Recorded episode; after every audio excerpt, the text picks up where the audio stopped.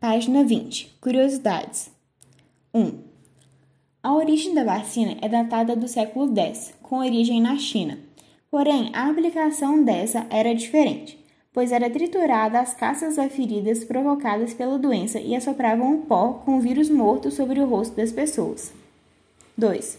O nome da vacina foi criada em 1798 pelo médico inglês Edward Jenner, depois de perceber que moradores não contraíam varíola por já terem apresentado a varíola bovina. Graças a essa pesquisa surgiu o termo vacina, que se originou do nome científico da vacina, Variolae vacinae. 3.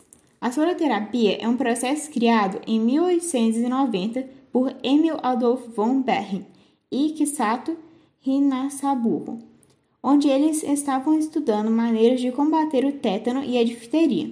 Foi percebido que esses pesquisadores que o sangue coagulado de animais imunizados possuía propriedades curativas. 4. Em 1892, o cientista francês Calmet começou os seus estudos na criação de soro antiofídico Porém, suas pesquisas só conseguiram produzir o soro referente ao veneno de Naja. O soro só foi usado de forma eficiente contra todas as espécies quando o cientista brasileiro Vital Brasil, que percebeu que devia ser criado um soro para cada espécie de serpente. 5.